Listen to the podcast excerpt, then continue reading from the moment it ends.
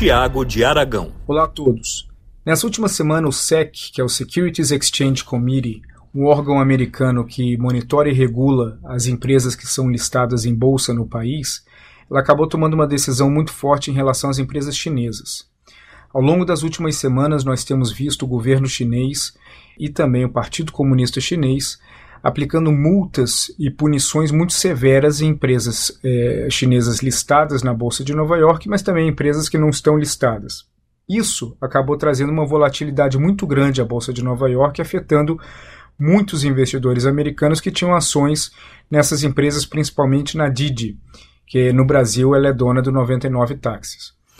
Esse tipo de ação, tanto do lado americano quanto do lado chinês, ele, claro, é exacerbado pela situação entre os dois países.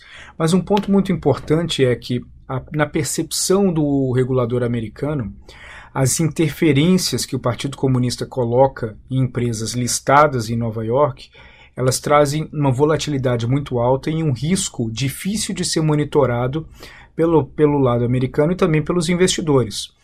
Então, numa série de recentes decisões tomadas nos Estados Unidos, foi acordado que essas empresas elas vão ter que, antes de participar de um IPO, ou seja, de uma abertura para ingressar na, na bolsa, elas devem elencar todos os riscos possíveis que partem de que, que podem partir do governo chinês em outras palavras, intervenções chinesas nas suas empresas.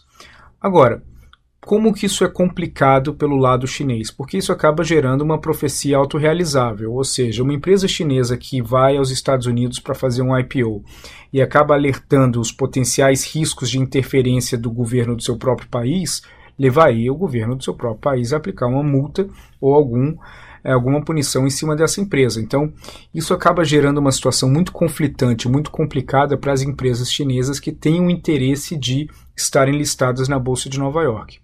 Mas não só isso. É, o conselho que monitora e, e, que realiza auditorias em empresas listadas, empresas, companhias públicas nos Estados Unidos, elas também querem, é, esse conselho ele também quer monitorar o, a contabilidade e o funcionamento dessas empresas num prazo de até três anos após o IPO ser realizado. Isso traz um novo risco também para essas empresas chinesas, já que uma das acusações mais frequentes e importantes do governo americano contra a China são os fluxos de subsídio do Partido Comunista Chinês e do governo chinês em várias empresas chinesas, gerando concorrência desleal. Então, a partir do momento que essas novas regras nos Estados Unidos elas estejam oficializadas, ficará mais difícil para que empresas chinesas elas possam se tornar empresas listadas nas bolsas americanas. Naturalmente, o governo chinês não ficou feliz com essa decisão.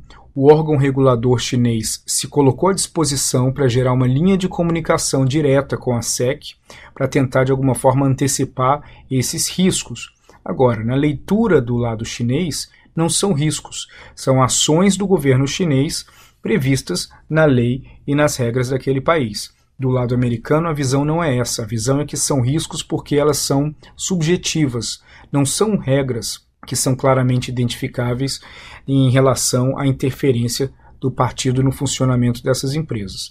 O que a gente pode acabar esperando de agora em diante é que, pelo menos por um bom tempo, nós vamos ter uma paralisia de empresas chinesas ingressando na Bolsa de Nova York em outras bolsas americanas também, mas principalmente na de Nova York.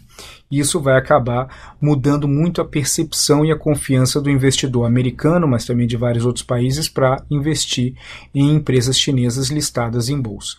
Isso é algo que vale muito a pena seguir observando, pois ainda vai dar muito é, assunto e ainda muitas variações ao longo das próximas semanas. Um abraço a todos.